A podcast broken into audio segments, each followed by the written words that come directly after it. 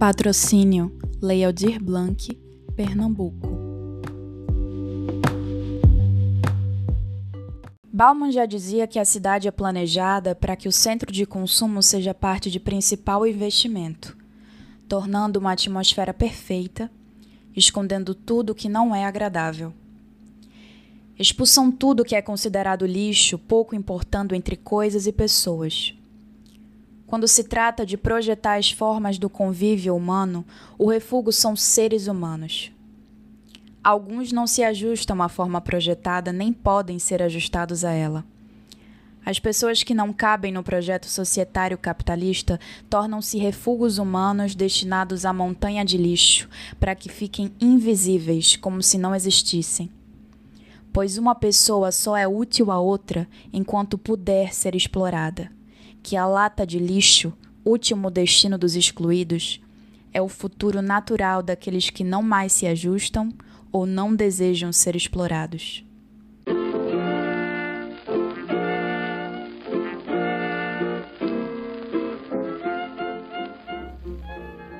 Jardim Elétrico Podcast. Nonsense, literatura e teatro, sem deixar de lado as frivolidades.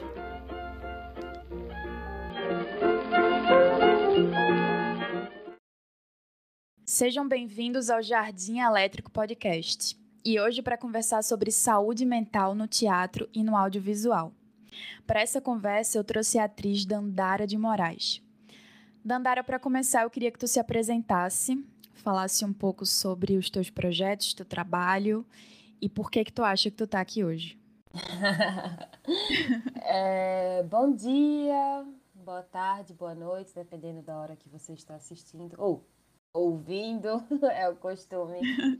Bem, eu me chamo Dandara de Moraes, eu sou recifense, eu tenho 31 anos. Eu me considero uma multiartista porque eu comecei em sete anos de idade, eu entrei no, no balé clássico, fiz aulas com frequência até os 17, quando eu fui para a universidade. E aí Nesse período foi justamente quando eu comecei a apresentar os primeiros sintomas das minhas doenças. Nisso, é, depois de um tempo, eu comecei a me interessar pelo audiovisual e nisso eu decidi ser atriz. E aí acabei indo é, meu primeiro papel, assim, minha primeira experiência como atriz. Eu não fiz, não tinha feito nenhuma peça, nenhum filme, nem nada. Foi na Globo. Eu fiz é, em 2010 Malhação. É, depois disso, eu voltei para Recife, comecei a estudar moda, mas aí esse audiovisual estava me chamando, me chamando, me chamando. Fui atrás de diversos diretores e aí consegui um papel de protagonista em 20 de agosto, que foi meu primeiro trabalho, e meu trabalho assim que alavancou minha carreira. Depois disso, eu fiz alguns filmes, alguns longas, alguns curtas, só que as oportunidades para aqui para gente, né, que está fora do eixo Rio São Paulo, né, esse eixo do Sudeste, é um pouco complicado, ainda complica mais para mim por ser uma mulher preta. Então eu senti muita falta de oportunidade, né? Isso há alguns anos, quando eu comecei a, quando eu entendi na verdade que estava faltando alguma coisa para mim, sabe? Estava faltando trabalho, então eu resolvi criar meus próprios trabalhos. Nisso eu peguei é, vídeos de um teste que eu tinha feito e comecei a colocar várias interferências sonoras, várias interferências sonoras. Nisso surgiu Boop, que é meu primeiro filme, que é de 2018. É, no mesmo ano eu gravei um documentário também sobre relacionamentos abusivos, porque eu sofri uma relação abusiva é, e queria falar sobre isso, não só sobre a minha, mas como também de outras mulheres. E acaba que meu trabalho ele vai andando pela linha de ser autoral. Eu começo a entender minha doença. Qual, é, qual é o nome desse dos relacionamentos abusivos? Ele se chama Grito, parte 1, mini manifesto feminista interseccional. Isso, é, que é um nome bem comprido. E ele foi em 2018 também. E aí, quando foi. Antes de eu fazer esses dois filmes, eu já estava com a ideia de um roteiro. de que eu tô com 31 agora, quando eu tinha 17 que eu comecei a sentir os primeiros sintomas de depressão, é, transtorno alimentar, borderline, que foi um diagnóstico que só tive em 2019. Então eu senti uma necessidade de falar sobre aquilo que estava acontecendo comigo, do que eu estava sentindo, do que eu vivia, de todas as idas a médicos, todas as idas a psicólogos, todos os remédios, e não sabia como. Mas eu tinha uma imagem na minha cabeça. E aí eu queria escrever esse roteiro, eu queria escrever esse filme e disseram, então começa por aí. E aí eu comecei por aí, aí coloquei esse roteiro no Fucultura, que se chama Às Vezes Que Não Estou Lá. E é um filme que está circulando agora, né? Ele lançou em 2020. Está circulando nos festivais. Também aprovei um desenvolvimento de longa, que se chama Uma Sequência de Muitas Ondas, que é a história de Jade, que é uma jovem herdeira que vive um conflito familiar, porque ela não se identifica dentro da família, dentro do contexto familiar, dentro da cidade dela, e ela resolve sair numa viagem sabática. E de lá para cá, de 2019 para cá, eu tenho feito outros projetos mais experimentais, sabe? Eu não tenho não tenho conseguido acessar editais. É... E aí, atualmente, eu tô com as vezes que não estou lá nos festivais. Estou escrevendo um musical que, que se chama Musical? Coração. É, um musical. é... Então tu canta também. Então, esse é um musical. Eu canto assim, né? As pessoas dizem que eu sou cantora, que eu canto, as pessoas gostam de me ouvir cantar, mas eu não me considero porque eu nunca estudei a... É, canto, né? Mas eu gosto muito de cantar. Fiz até uma personagem que cantava, que eu tava mal no Super Pina. Mas é mais um musical da dança, né? O, o, o foco dele é a performance da dança e é Coração de Negro o nome.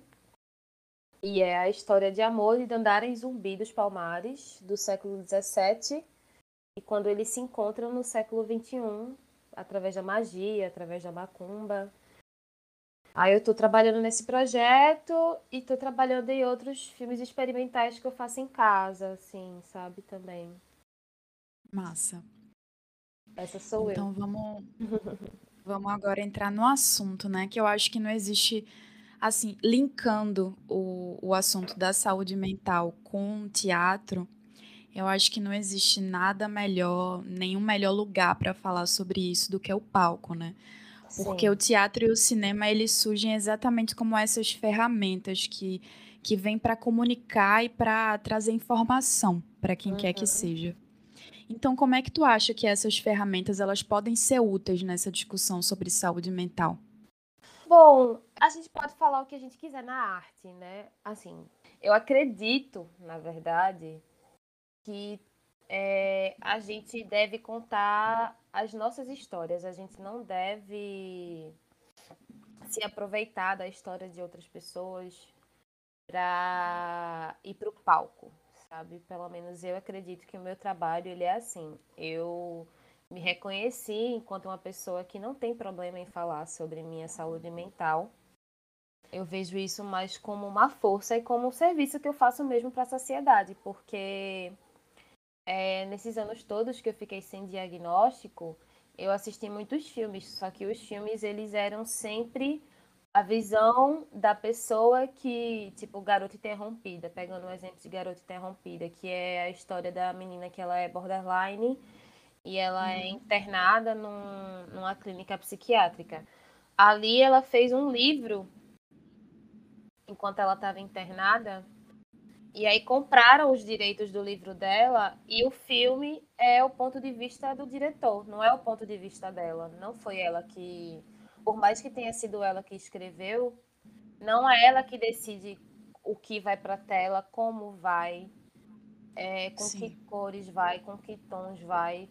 Então, para mim, é, ter essa liberdade, né, seja no palco enquanto dançarina, seja no palco enquanto atriz, seja nas telas enquanto atriz, diretora, roteirista, é, eu tenho essa liberdade de poder falar do que eu quiser. Se eu quiser falar da parede amarela da minha casa, eu vou falar da parede amarela da minha casa. Mas para mim é muito mais muito mais pulsante, muito mais energético e muito mais assim útil, eu sinto, já que eu sou uma pessoa que é acometida por uma condição que tem 6% da população mundial, né, que tem transtorno de personalidade borderline por que não falar sobre isso? Já que eu, eu, eu sempre falei sobre, né? Tipo, quando eu tive meus primeiros sintomas na escola, todo mundo sabia. Tu pode falar rapidinho o que, como é, qual é esse transtorno? O que é o transtorno? Vamos lá. O transtorno de personalidade é, ele é diferente da depressão, da ansiedade, porque ele afeta diretamente na sua visão de mundo e como você se relaciona com o mundo ao seu redor. Por exemplo, é... eu tenho esse transtorno e esse transtorno ele desencadeia outras coisas, a depressão, a ansiedade, o transtorno alimentar. Então eu tenho um sério problema com a comida. Então, é... às vezes eu vejo um prato de comida e não consigo aquele prato de comida me desperta me desperta sensações muito ruins. E para uma pessoa neurotípica, né, que tem essa diferença, neuroatípico é uma pessoa que é acometida por alguma condição mental, neurotípica é uma pessoa que não tem. Então, eu como pessoa neuroatípica, eu vou tentar usar uma, uma explicação mais pop, assim, digamos, é, tipo, aquele meme, tipo, é, uma leve mudança na forma da minha melhor amiga me responder me causa uma crise de choro, sabe? Uma coisa assim. O transtorno em si, ele é uma dificuldade extrema em lidar com os sentimentos. Por exemplo, se eu passo por alguma situação que ela vai me deixar frustrada, ou com raiva, ou triste, esse sentimento ele é multiplicado por milhões, enquanto com uma pessoa neurotípica, ela tem no, no, na psique dela, né, na, na mente dela, ela tem as ferramentas necessárias para entender que aquilo dali que ela está passando não é o fim do mundo. No meu caso, é, essa historinha de tipo, a ah, minha melhor amiga falou num tom diferente comigo, isso já me leva a pensar que eu vou ser abandonada por ela, que essa pessoa não gosta de mim, que essa pessoa me odeia. Então, o transtorno gira basicamente é, em uma dificuldade em, em lidar com os sentimentos que eles são súbitos, né? Sabe assim, são súbitos, Sim. muito súbitos. A mudança de humor, ela é súbita e varia de cada pessoa. Para mim, ela vem muito em relação a, a comida, a minhas relações interpessoais, minhas relações de trabalho, a mim mesma também, a minha imagem também, ela são gatilhos para mim. Então, resumindo, uma pessoa borderline é uma pessoa muito intensa. Não sei se ficou muito claro. Ficou, ficou bem claro. Então, Parece gente... ser bem mais difícil, né? É bem complicado, porque a gente tem mudanças de humor é, bruscas, sabe? Tipo, o bipolar, fazendo um paralelo, uma pessoa bipolar também tem essas, essas fases, né? Uma fase depressiva, uma fase euforia, uma fase depressiva, uma fase eufórica.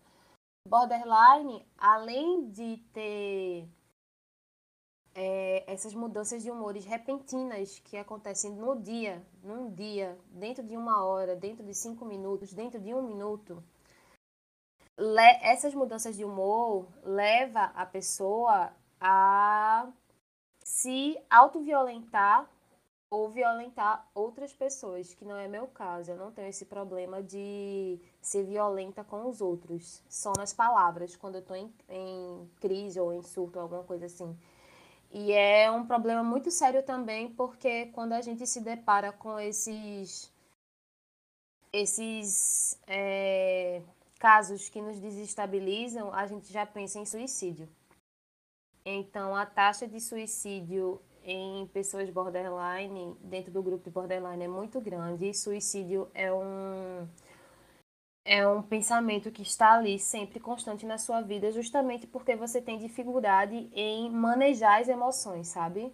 É como se você não conseguisse ter esse discernimento para saber que aquela situação que você passou é uma coisa muito pequena, quando na, é, quando na verdade na sua cabeça você não tem um mecanismo suficiente. Isso se dá ou genético, ou você já nasceu assim, ou por traumas. Muitas, é, muitos estudos que eu já vi se diz que a pessoa ela desenvolve transtorno borderline por causa de abusos na infância ou alguma coisa assim.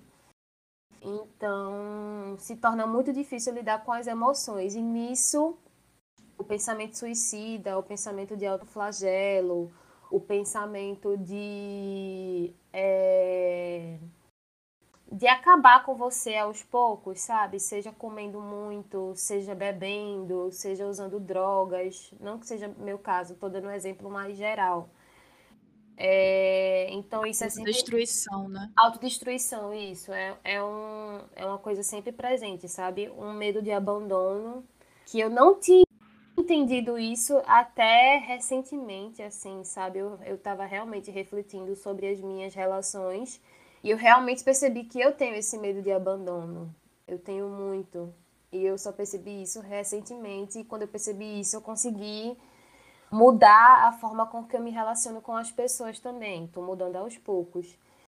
Só que tem essa questão da autodestruição, né? Eu tenho a sorte, entre aspas, de não dessa destruição não partir para ninguém. Eu geralmente jogo para objetos, sabe?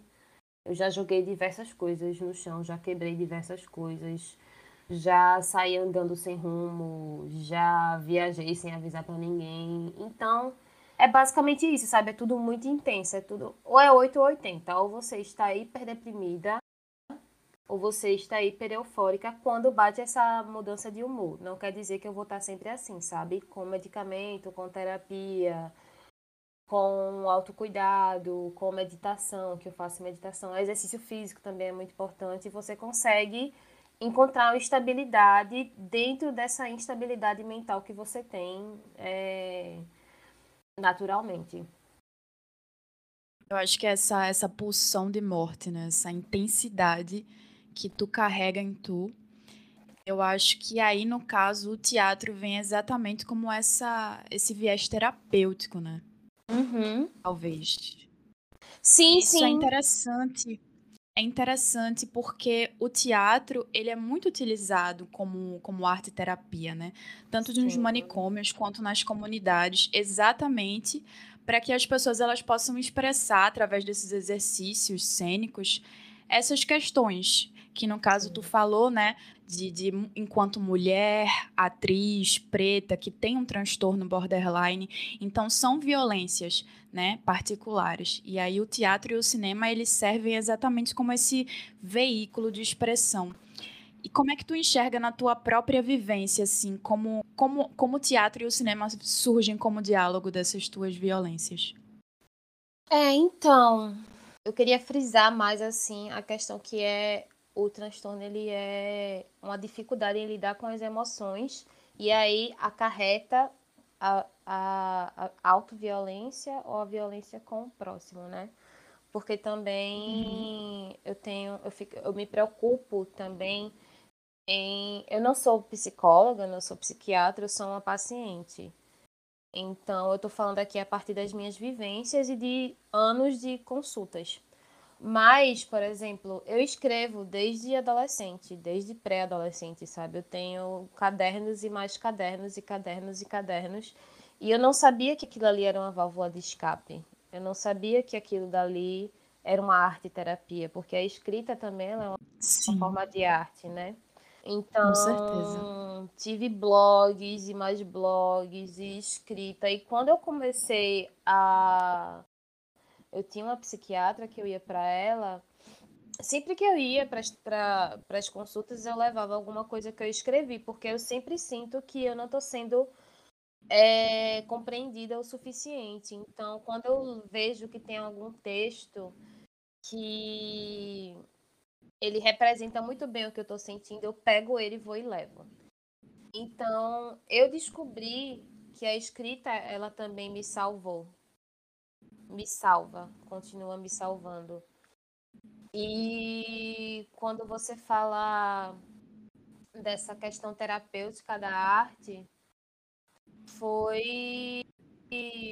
Acho que foi quando a gente estava filmando Às vezes que não estou lá, que eu tinha decidido falar sobre a depressão, que até então eu, eu achava que era depressão, depois que eu descobri que era borderline. E aí criei um alter ego. E aí disseram, não, mas essa personagem é você. Eu falei, não sou eu. Aí falaram, sim, é você sim. E isso também é um sintoma borderline. Você tem esse transtorno na autoimagem. Você muitas vezes não sabe quem você é. Então, muitas vezes você quer mudar o estilo de roupa, você quer mudar. Eu passei várias vezes na minha vida, quis mudar a minha caligrafia. Isso é muito borderline, assim, sabe? Então, é, eu fiz teatro pouquíssimo tempo. Eu Olha, eu vou te falar, eu tô, eu tô um pouco. Eu tô, eu tô me identificando com absolutamente tudo que tu tá falando. Então, mas aí que tá. Aí que tá. Porque, assim, essas coisas todas são sentimentos inerentes ao ser humano. Certo? Quando a gente coloca. Quando a gente tem eles em grande escala e que nos impede de, de executar tarefas do dia a dia, aí se torna uma patologia. Porque nenhuma, nenhuma assim, posso estar falando errado, mas eu acredito que nenhuma condição mental ela surge de uma coisa que ninguém sente, que só a pessoa que tem a condição sente. Tipo, uma pessoa esquizofrênica. Uma pessoa esquizofrênica, ela ouve vozes e ela vê coisas. E quem é que nunca ouviu vozes e quem é que nunca viu coisas, sabe? Então, rola essa identificação, mas não quer dizer que necessariamente você tenha uma, uma condição mental, que você seja neuroatípica.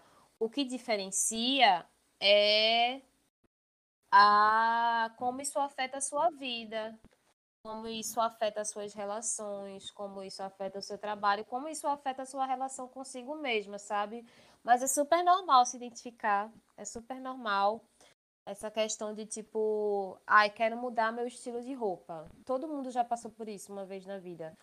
Só que isso, no transtorno borderline, é uma coisa que é, repete, repete, repete, repete, repete, repete, até você entender que aquilo faz parte do seu transtorno. Quando você entende que aquilo faz parte do seu transtorno, continua acontecendo, só que você entende o que é, então você não se desespera tanto. Na verdade, você continua se desesperando. Mas você entendendo, para mim, é, eu vou usar o exemplo do teatro, mas eu vou abordar a dança. Que, tipo, eu saí do balé com 17 anos. Como eu fiz pouco teatro, eu levo mais pra dança, sabe? Tipo, eu dancei balé durante 10 anos sem parar passei para dança moderna, depois eu passei para contemporânea, depois eu fui para o jazz, entrei numa companhia. Só que sem entender, eu não sabia ainda que era borderline. Quando eu entendi que eu era borderline, foi justamente na gravação do filme, às vezes que não estou lá, o curta. Nisso que eu entendi eu, eu mostrei o roteiro para minha psiquiatra, para minha psicóloga. Elas estão também. A minha, a minha psicóloga está no filme. É tudo que tem ali aconteceu comigo. Então a questão da dança. Tu teve um insight no meio das, ela... das gravações. Foi no meio da pré, no, quando a gente estava se organizando para gravar. Eu tive esse, esse insight antes, né, de que era eu e de que tudo que ela fazia, a personagem fazia, era o que eu faço também. Que é. Eu não consigo ficar quieta, né? Eu sou muito inquieta. Então, se eu tô aqui conversando com você, alguma coisa me dá vontade de dançar, eu saio eu vou dançar. E aí eu levei isso para o consultório. E aí ela falou, Dandara, é, tem gente que é, faz parte do tratamento jogar futebol. Tem gente que faz parte do tratamento fazer ginástica. Tem gente que faz parte do tratamento fazer yoga. Para você, é o processo criativo.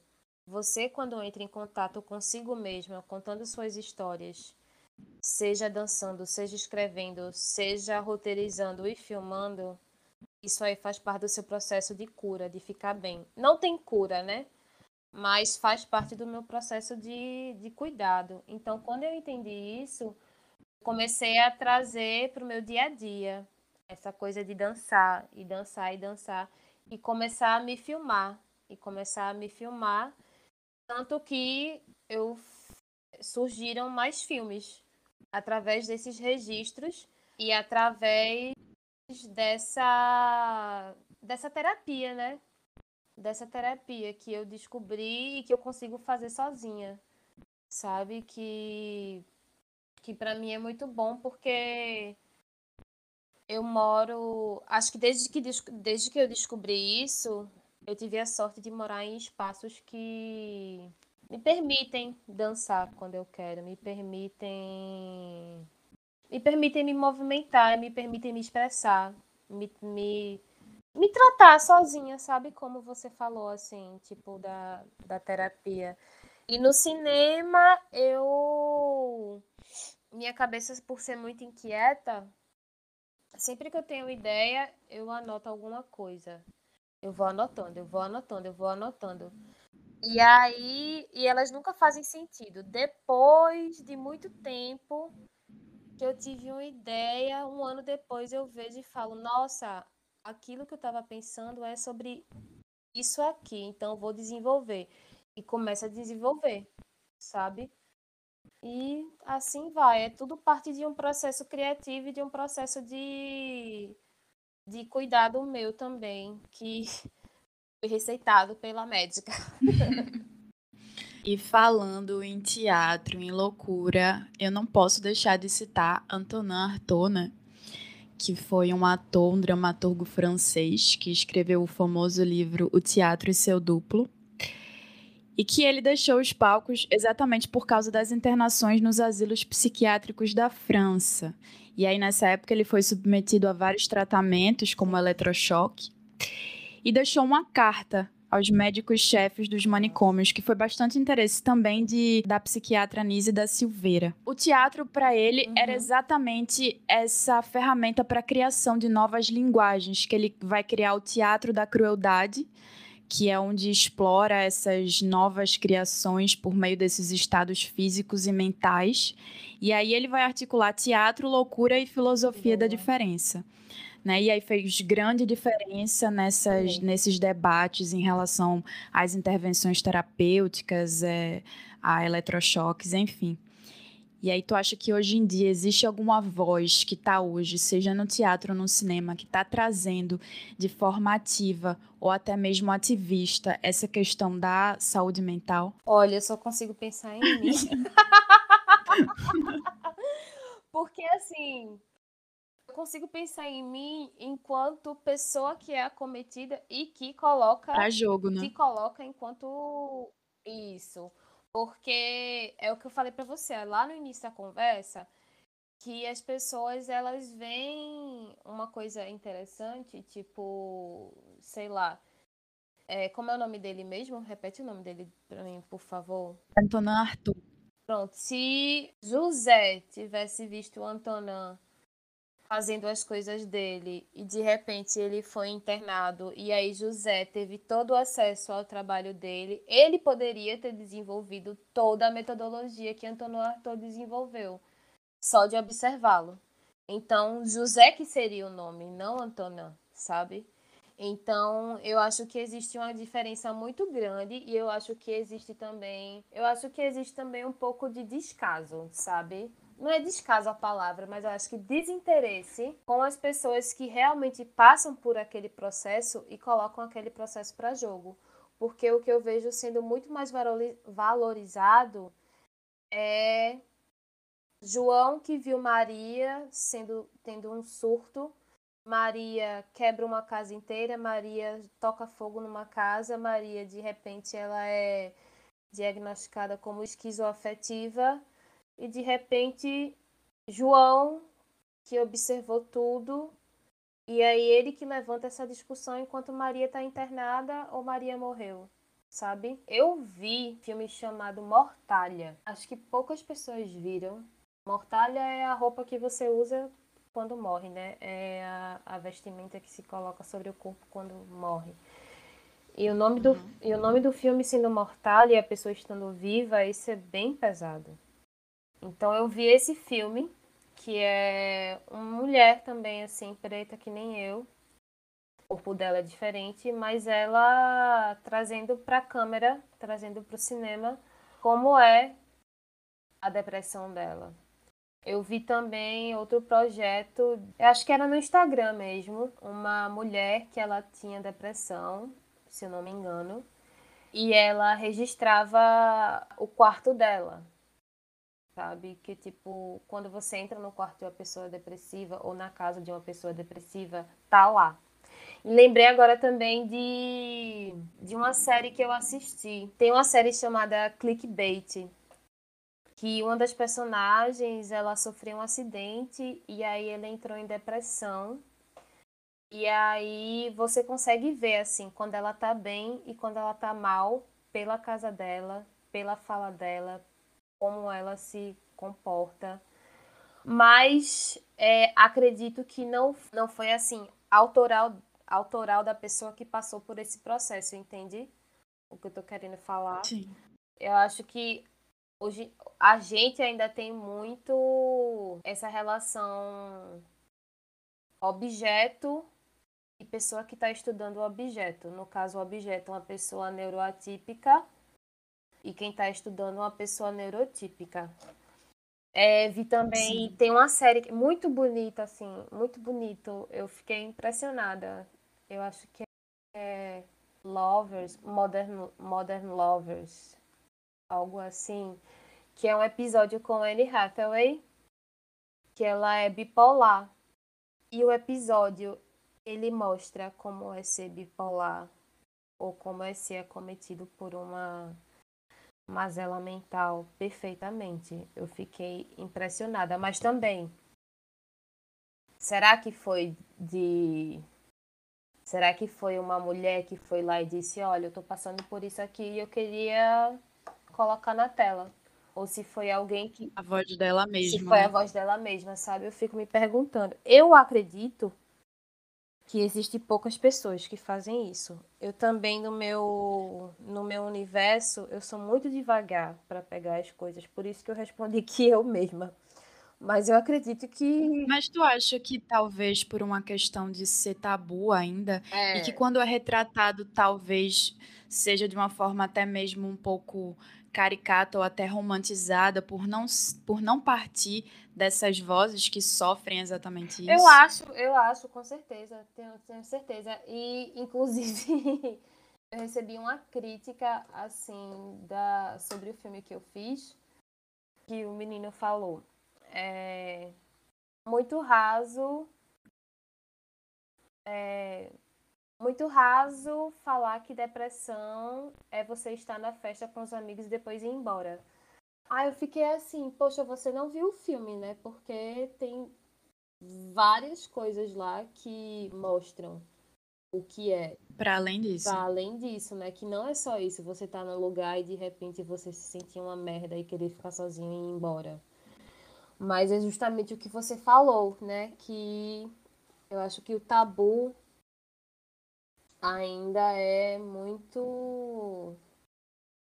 Ainda é, ainda é, ainda existe. E se eu chegar para minha universidade, hoje eu não tô bem, hoje eu tô tendo uma crise de ansiedade, eu vou levar uma falta, sabe? Eu passei por um processo de internamento recentemente, que isso é uma coisa que ninguém sabe, só quem tá perto mesmo. Agora, quem ouvir vai saber, porque eu sofri violência psiquiátrica, que também é violência, psico, violência psiquiátrica e psicofobia, que é tipo, eu chegar para alguém, alguém reclamar, tipo, pô, fulaninha não come, só come porcaria, só come isso, só come aquilo e tal, e eu falar, mas talvez essa pessoa esteja com problema e ela só está conseguindo comer isso, porque isso já aconteceu comigo.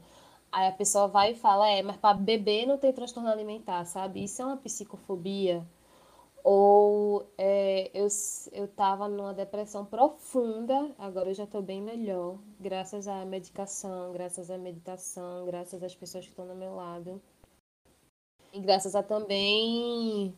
Uma coisa muito importante assim que eu queria frisar também é que saúde mental não é só terapia, não é só psiquiatria, não é só exercício físico, não é só apoio, é também você ter trabalho.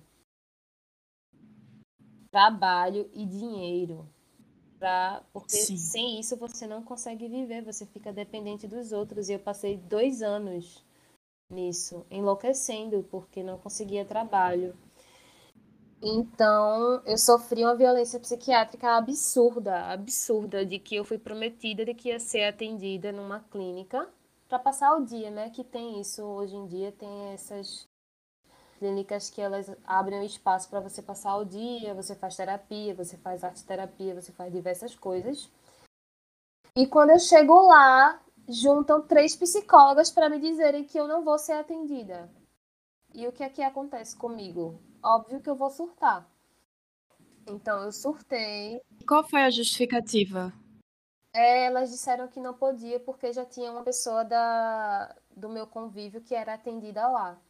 Só que antes disso já tinha sido prometido: olha, não vai ter problema, não vão ter contato, vão ficar em horários diferentes, não vão se encontrar, tudo certo, pode trazer ela. E eu fui lá com um sorriso no rosto é, eu fui lá com um sorriso no rosto, super empolgada. Eu tenho até um perfil no Instagram que eu, eu narro essas. Não sempre, né? Eu sou um pouco desleixada com ele.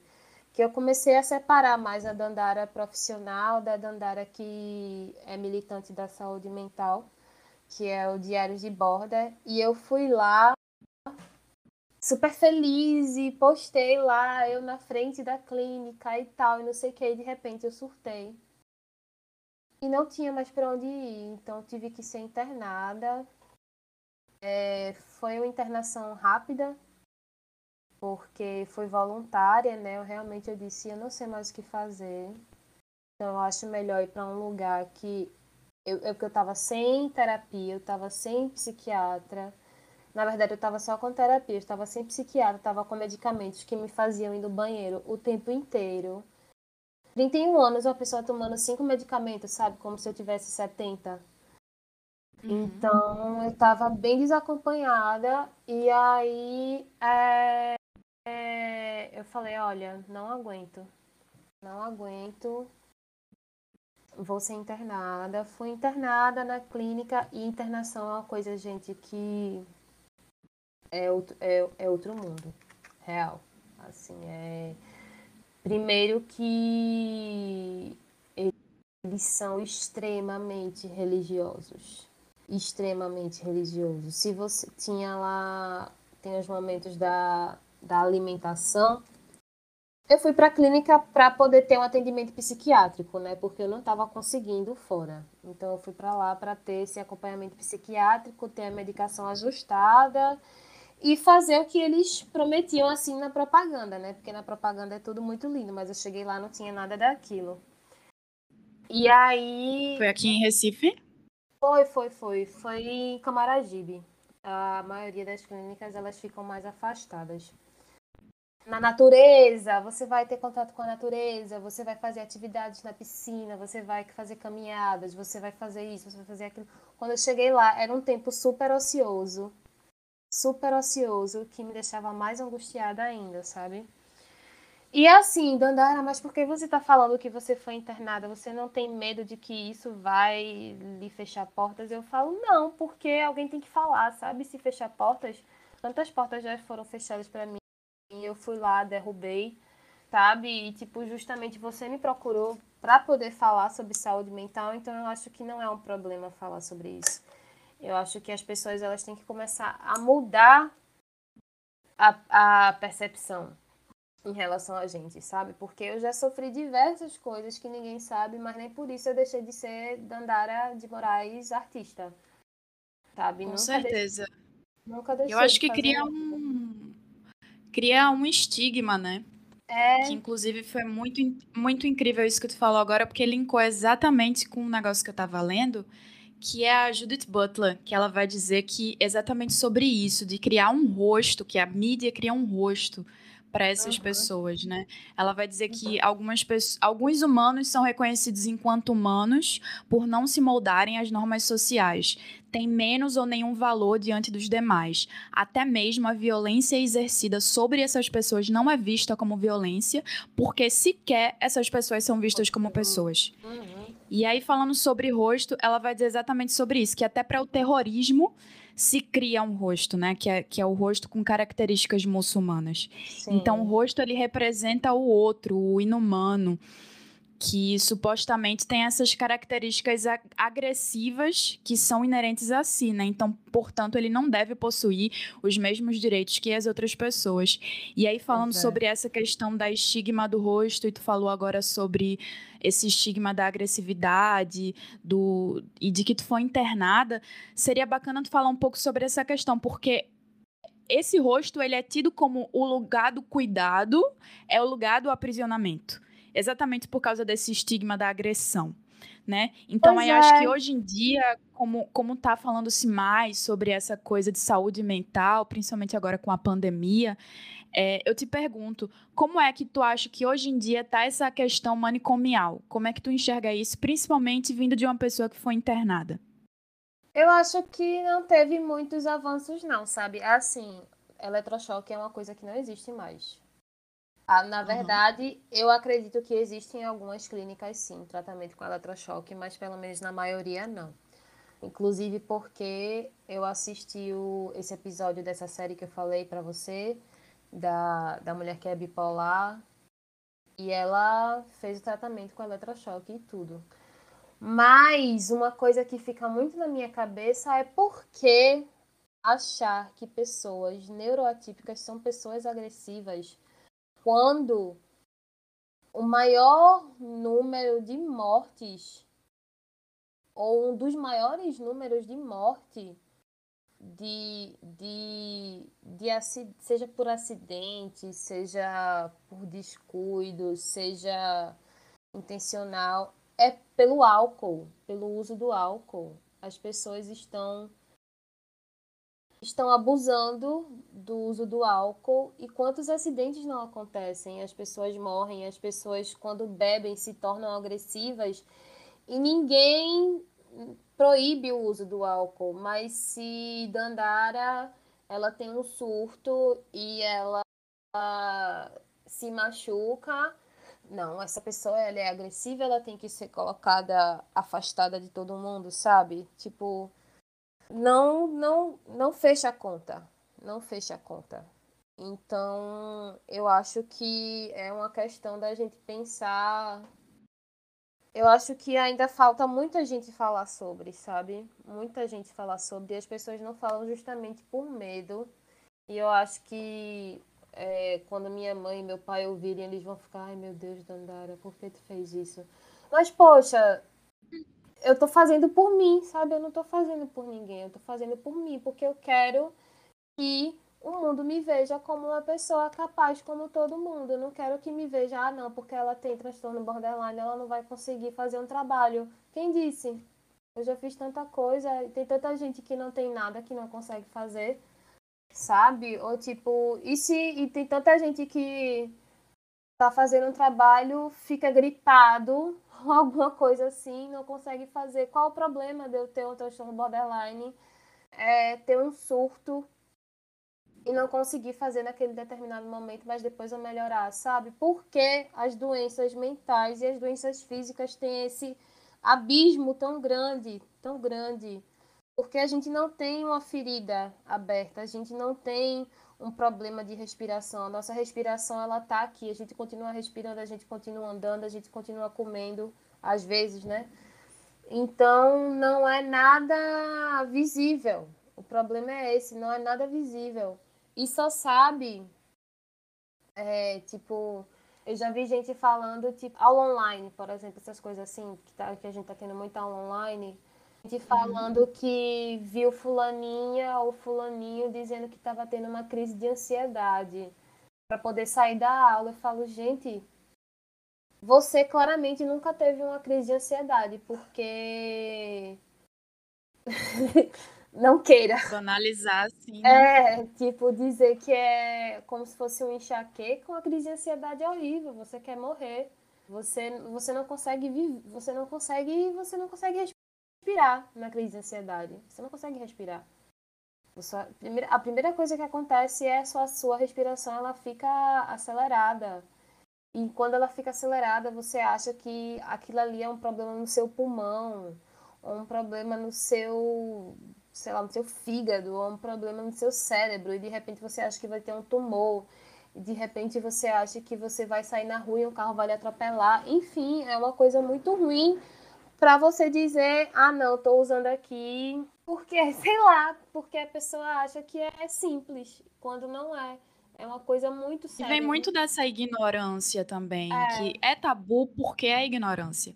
E por isso que eu acho que as pessoas têm que realmente falar, principalmente as pessoas que têm voz, como você.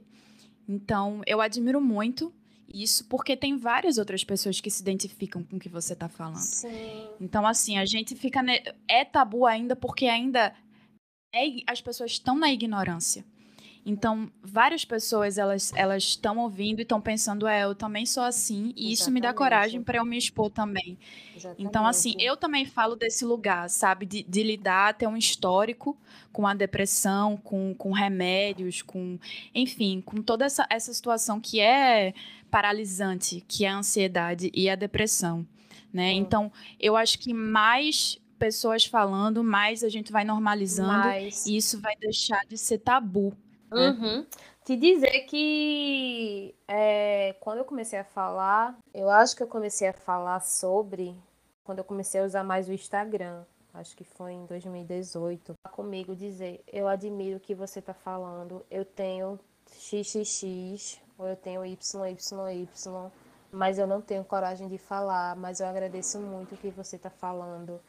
E aí, agora, depois que eu tive o diagnóstico borderline, eu comecei a falar que era borderline. Várias pessoas que também são borderline se identificaram, vieram falar comigo, ou que não é borderline, vieram falar dizendo: Eu não conheço você, nunca vi você na minha vida, nem sei se vou conhecer, mas eu sinto que eu sou entendida, eu sinto que a gente passa pelas mesmas coisas e eu posso conversar com você sem ser julgada.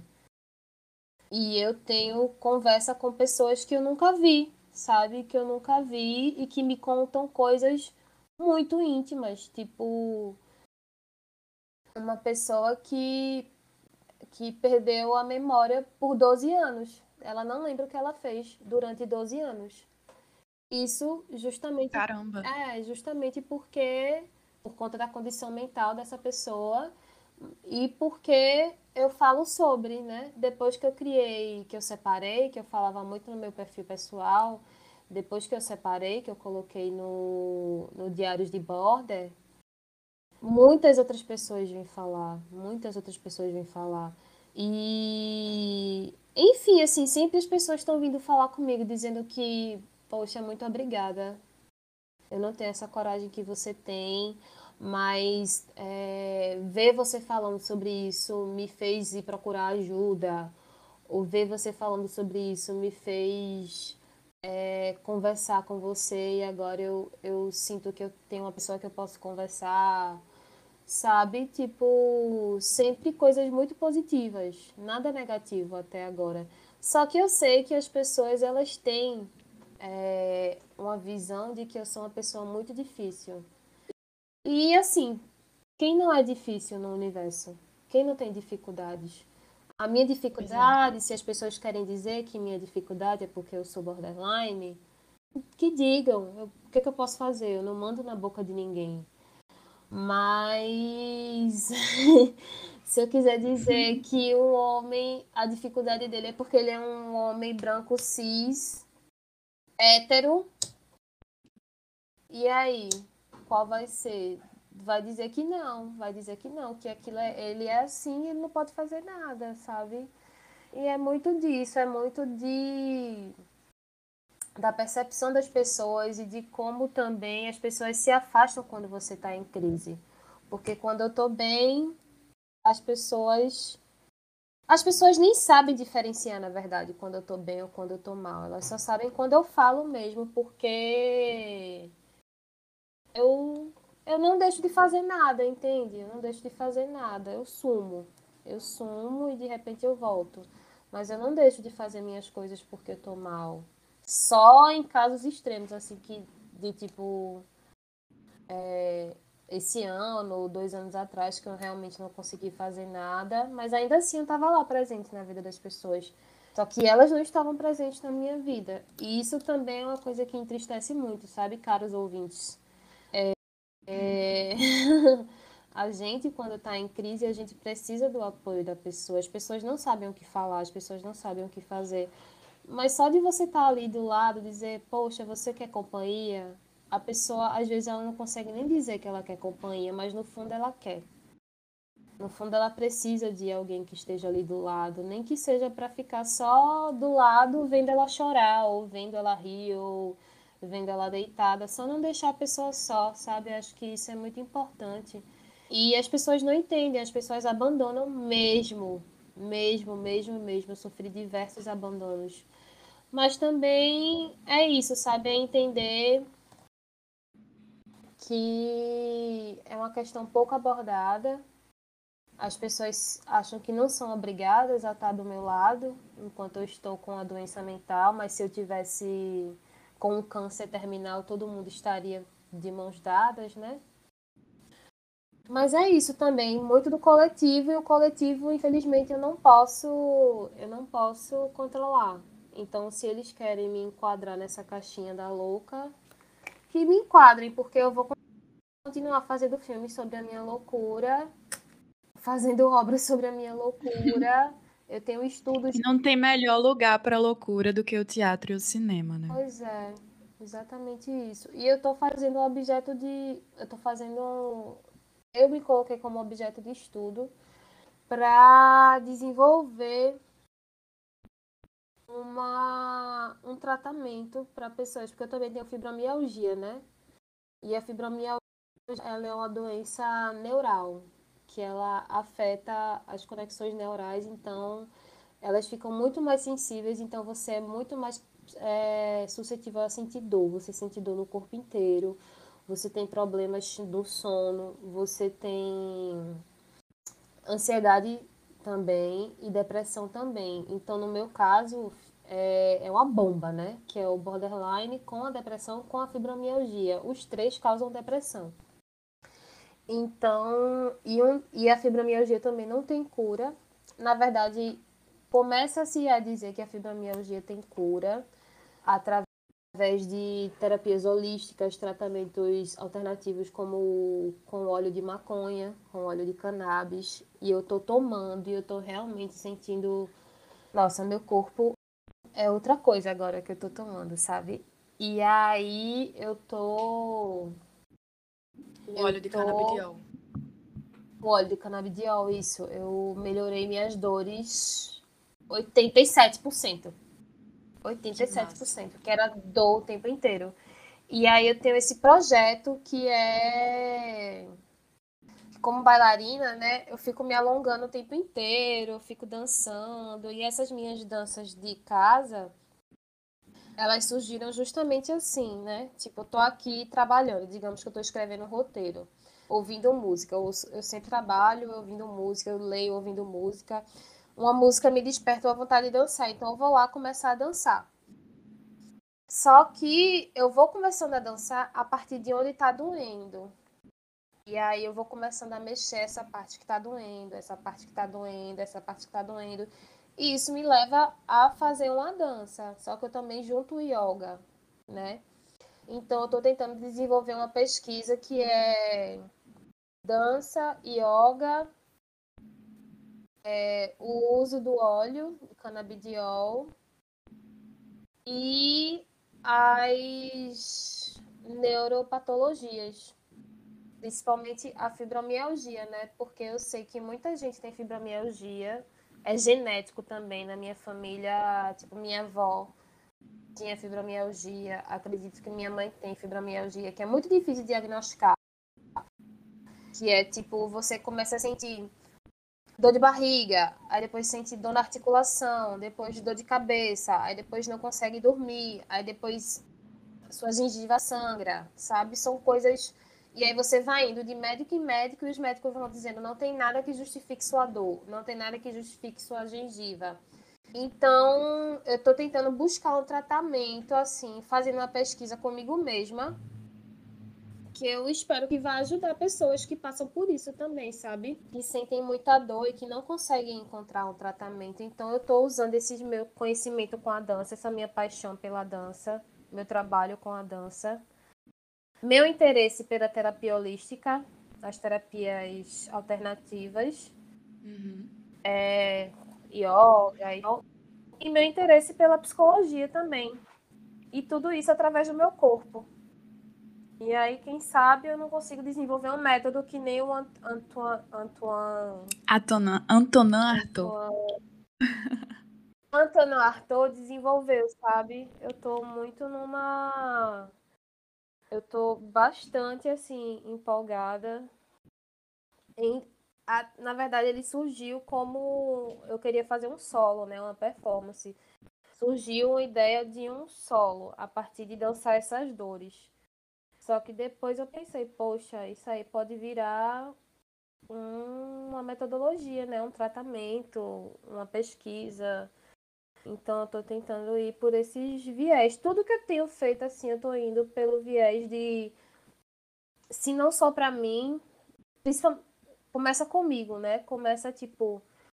É, escrever um roteiro musical me faz bem, então vou escrever esse roteiro musical, vou mergulhar nele, vou ouvir as músicas, vou aprender as danças, vou dormir, sonhar com os personagens, e aí eu vou conseguindo catalogar essas coisas que vão me fazendo bem e que com certeza vão fazer bem para outras pessoas que sentem coisas parecidas com o que eu sinto. Com certeza, isso é o que é o mais incrível, né? Dandara, eu quero te agradecer muito por esse episódio. Eu acho que ele é um dos episódios mais importantes do podcast. E eu encerro toda vez pedindo para o entrevistado ele indicar um livro. Então, dessa vez não vai ser diferente. Vou te convidar a indicar um livro que você quiser. No seu pescoço, que é um livro de contos e é absurdo, absurdo, absurdo, absurdo. Tudo isso que a gente tá falando aqui, coisas que são tabu, por exemplo, ela traz no livro. E eu não quero terminar o livro. no seu pescoço, de Chimamanda, né? É, Chimamanda Ngozi Adichie, no seu pescoço. É um livro amarelo de contos. Eu gosto muito de livro de contos. Muito, muito, muito, muito mesmo, assim. Eu sou fissurada, apaixonada por contos. Eu acho que é esse, porque eu não terminei ainda. Acho que é isso. É isso, Dandara. Muito obrigada. E segunda-feira vai estar no ar. Até a próxima. Chique. Até a próxima. Obrigada. Beijão. Tchau, tchau. Tchau. Beijos. Carta de Antonin Artaud aos médicos-chefes dos manicômios. Senhores, as leis e os costumes vos concedem o direito de medir o espírito. Essa jurisdição, soberana e temível, é exercida com vossa razão. Deixais-nos rir. A credulidade dos povos civilizados, dos sábios, dos governos, adorna a psiquiatria de não sei que luzes sobrenaturais. O processo da vossa profissão já recebeu seu veredito. Não pretendemos discutir aqui o valor da vossa ciência, nem a duvidosa existência das doenças mentais. Mas para cada 100 supostas patogenias nas quais se desencadeia a confusão da matéria e do espírito, para cada 100 classificações das quais as mais vagas ainda são as mais aproveitáveis, quantas são as tentativas nobres de chegar ao mundo cerebral onde vivem tantos dos vossos prisioneiros? Quantos, por exemplo, acham que o sonho do demente precoce, as imagens pelas quais ele é possuído, são algo mais que uma salada de palavras? Não nos surpreendemos com vosso despreparo diante de uma tarefa para a qual só existem uns poucos predestinados. No entanto, nos rebelamos contra o direito concedido a homens, limitados ou não, de sacramentar com o encarceramento perpétuo suas investigações no domínio do espírito. E que encarceramento! Sabe-se não se sabe o suficiente que os hospícios, longe de serem asilos, são pavorosos cárceres onde os detentos fornecem uma mão de obra gratuita e cômoda, onde os suplícios são a regra, e isso é tolerado pelos senhores. O hospício de alienados, sob o manto da ciência e da justiça, é comparável à caserna, à prisão, à masmorra, não levantaremos aqui a questão das internações arbitrárias para vos poupar o trabalho dos desmentidos fáceis. Afirmamos que uma grande parte dos vossos pensionistas, perfeitamente loucos, segundo a definição oficial, estão eles também arbitrariamente internados. Não admitimos que se freie o livre desenvolvimento de um delírio tão legítimo e lógico quanto qualquer outra sequência de ideias e atos humanos. A repressão dos atos antissociais é tão ilusória quanto inaceitável no seu fundamento. Todos os atos individuais são antissociais. Os loucos são as vítimas individuais por excelência da ditadura social. Em nome dessa individualidade intrínseca ao homem, exigimos que sejam soltos esses encarcerados da sensibilidade, pois não está ao alcance das leis prender todos os homens que pensam e agem sem insistir no caráter perfeitamente genial das manifestações de certos loucos, na medida da nossa capacidade de avaliá-las, afirmamos a legitimidade absoluta da sua concepção de realidade e de todos os atos que dela decorrem. Que tudo isso seja lembrado amanhã pela manhã, na hora da visita, quando tentarem conversar sem dicionário com esses homens, sobre os quais reconheçam os senhores só têm a superioridade da força. Antonin Artaud, 1925.